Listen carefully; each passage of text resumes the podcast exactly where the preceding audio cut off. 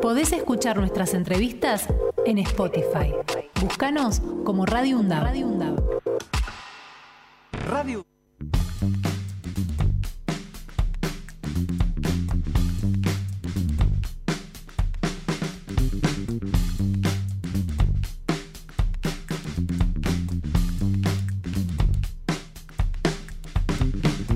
10.47 de, la mañana y como le dijimos, este, vamos a tener una entrevista que está relacionada con este, lo que va a pasar el 4 de julio, eh, que se va a conocer el veredicto de la causa por lo que todos conocemos popularmente como los vuelos de, la muerte. Estamos en contacto con Pablo Yonto, eh, que es abogado en causas por delitos de lesa humanidad y de las víctimas en este juicio. Pablo, buen día, ¿cómo te va?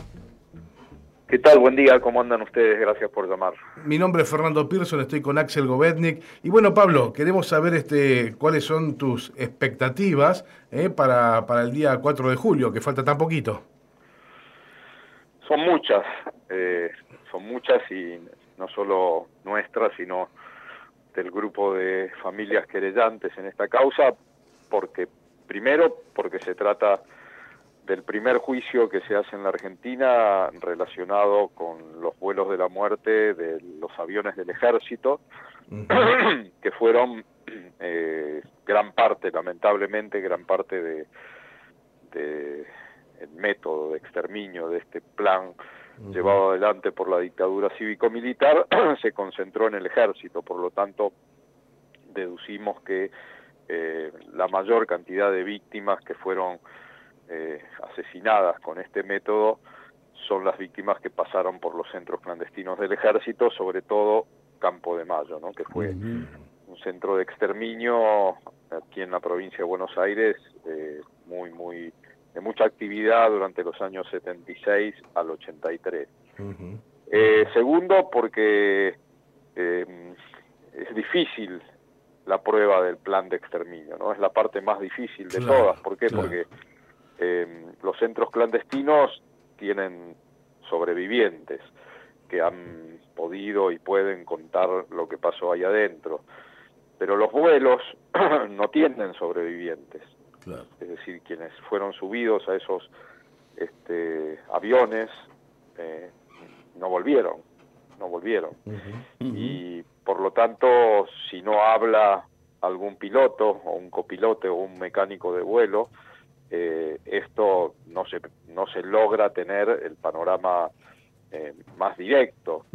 Entonces, todo ha sido un trabajo de reconstrucción en base a otro tipo de pruebas y por suerte, lo tercero, es que decenas de decenas de ex soldados que no subieron a esos aviones, pero que sí dieron testimonio de todo lo que ocurría en la pista, eh, en el camino del centro clandestino de Campo de Mayo al, aeródromo, lo que sucedía las noches en que esos vuelos salían y, cómo los hacían a ellos eh, entrar a un, a un cuarto, a una habitación para que no vieran lo que estaba sucediendo.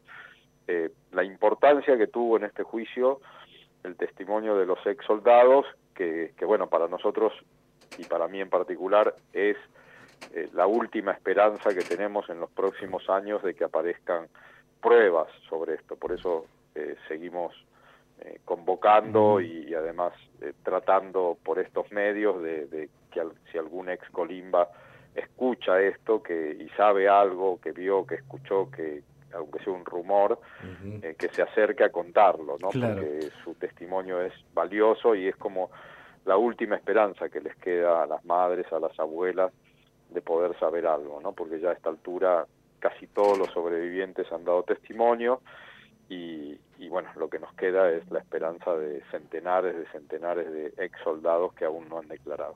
Pablo, buen día. Axel Govendi te saluda. Eh, te quería preguntar, vos sabés que eh, en algún momento se había hablado de que eh, se estaba detrás de la búsqueda de ciertos registros de los vuelos de la muerte. Eso nunca apareció, eso nunca, no existió tampoco, ¿no? No, no, no. Sí, como registro de los vuelos de la muerte, no. O sea, lo que uno suponía, ¿no? Que alguna vez podíamos encontrar, que era una planilla donde estos vuelos ocultos y clandestinos estuviesen de alguna manera registrados, no. Mm. Lo que se ha encontrado, tanto en, algunos registros de la Armada como en algunos registros del Ejército, es eh, documentación relacionada con, con esos aeródromos y con esos aviones, y uno, bueno, empieza a deducir que por ahí algún vuelo que está anotado de mm. determinada manera podría ser un vuelo de la muerte. Entonces se lo usa eso como un indicio. Claro. ¿no? El, indicio es no, no llega a ser una prueba porque tiene que ser complementada por otras pruebas, pero ayuda, ayuda. Mm, pero las planillas, digamos, lo que uno esperaba algún día encontrar, que eran las planillas y sobre todo, bueno, para, para informar a las familias eh, tal día y tal hora y, en tal avión fue llevado tal persona, eh, eso no. Y lo que, lo que tiene de interesante este juicio que va a tener su veredicto el lunes es que aquí, digamos, se hizo una reconstrucción a partir de los cuerpos de cuatro cuerpos, cuatro restos que aparecieron en las playas, ¿no? Tres en Punta Indio y uno en este, Santa Teresita. Entonces, se tenía la parte final, que era la aparición de los restos y la identificación de estas víctimas. Eh, Novillo Corbalán, eh, Adancibia, dos estudiantes de secundarios de San Martín. Entonces, con esa información se buscó en qué centro clandestino habían estado. Habían estado en Campo de Mayo, fueron vistos en Campo de Mayo estas cuatro víctimas. Y luego, con los ex soldados, se probó que de Campo de Mayo, del centro clandestino, eh, se sacaba gente para llevarla al aeródromo y subir, inyectarles una sustancia para adormecerlos y subirlos a los aviones. Entonces, mm. con ese, esas piezas de rompecabezas se armó el eh, recorrido lógico, digamos, que tuvo este, que tuvieron esta, lamentablemente estas víctimas. este es el juicio, digamos, este es el resumen del juicio que termina el lunes. Y justamente, Pablo, por este, ¿la audiencia va a ser presencial o va a ser este modo virtual? No, presencial. Presencial, más allá de que también se va a transmitir por un por un canal de, de, YouTube, que es un medio alternativo que se ha convertido un poco en el canal de los juicios, que es la retaguardia. Espectacular canal han armado, espectacular. Hemos charlado con ellos, sí, totalmente. Bueno. Sí, impresionante lo que están haciendo a nivel nacional, porque permiten una gran cantidad de juicios de todo el país. Y esto ha permitido que mucha gente que está en las provincias y en el exterior y que nunca iba a tener la posibilidad de estar presencialmente en, en los juicios, eh, hoy pueda verlos. Claro, Ha habido juicios que han tenido miles de, televidentes, digamos. aprovechamos el, pie que nos da Pablo Yonto para, para avisar eh, que los que estén interesados en seguir entonces eh, este, esta sentencia que se va a dar el 4 de julio pueden hacerlo por la retaguardia. Nosotros lo vamos a, hacer. nosotros, por supuesto, que vamos a estar prendidos también a, esa transmisión. Eh, Pablo, por último, de mi parte, esto arrancó en el 2020, ¿no? Este juicio? Sí, sí, sí, arrancó con la pandemia, se hizo todo virtual. Mm, sí. Eh, y bueno, ahora va a tener su, su culminación presencial con una gran expectativa por parte de las familias que van a concurrir y, y bueno, y que encuentran de alguna manera el, el, cierre a una parte ¿no? de toda esta lucha por la verdad y la justicia, eh, más allá de que bueno, todavía quedan varias cosas por hacer, te cuento que en Dolores, en la localidad de Dolores, tramita una causa por la responsabilidad de quienes hallaron los restos y no hicieron lo que tenían que hacer, que era identificarlos y avisar a los familiares.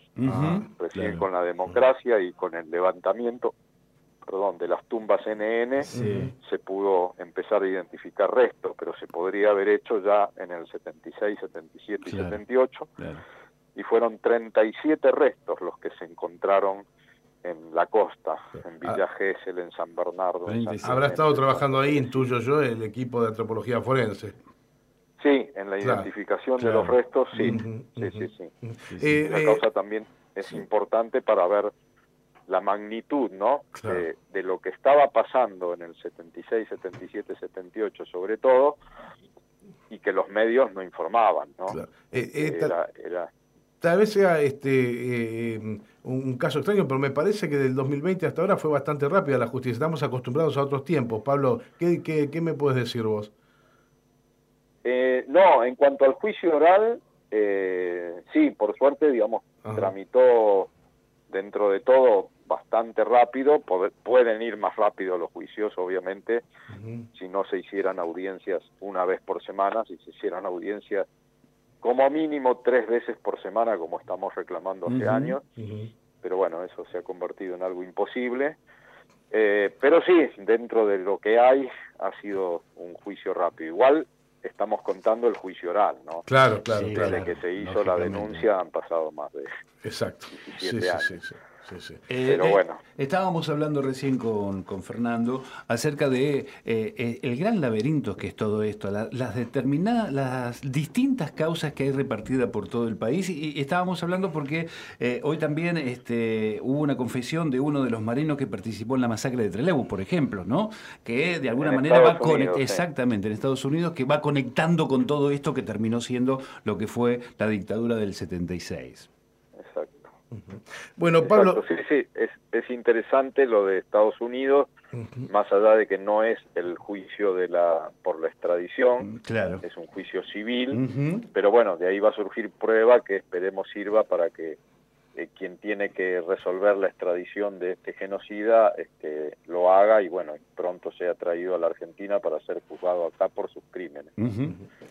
Sabemos, Pablo, que estás con mucha actividad, que te diste un ratito para hablar con nosotros, te agradecemos tanta generosidad y bueno, vamos a estar prendidos entonces a la transmisión de, del juicio el día 4. ¿eh? Ha sido muy amable. Un abrazo grande. Muchísimas gracias a ustedes, un abrazo. Acabamos de hablar con Pablo Yonto, que es abogado en las causas por delitos de lesa humanidad y de las víctimas en el juicio que va a tener una sentencia el día 4 de julio, por lo que conocemos eh, popularmente como los famosos vuelos de la muerte. Podés escuchar nuestras entrevistas en Spotify. Búscanos como Radio UNDAV. Radio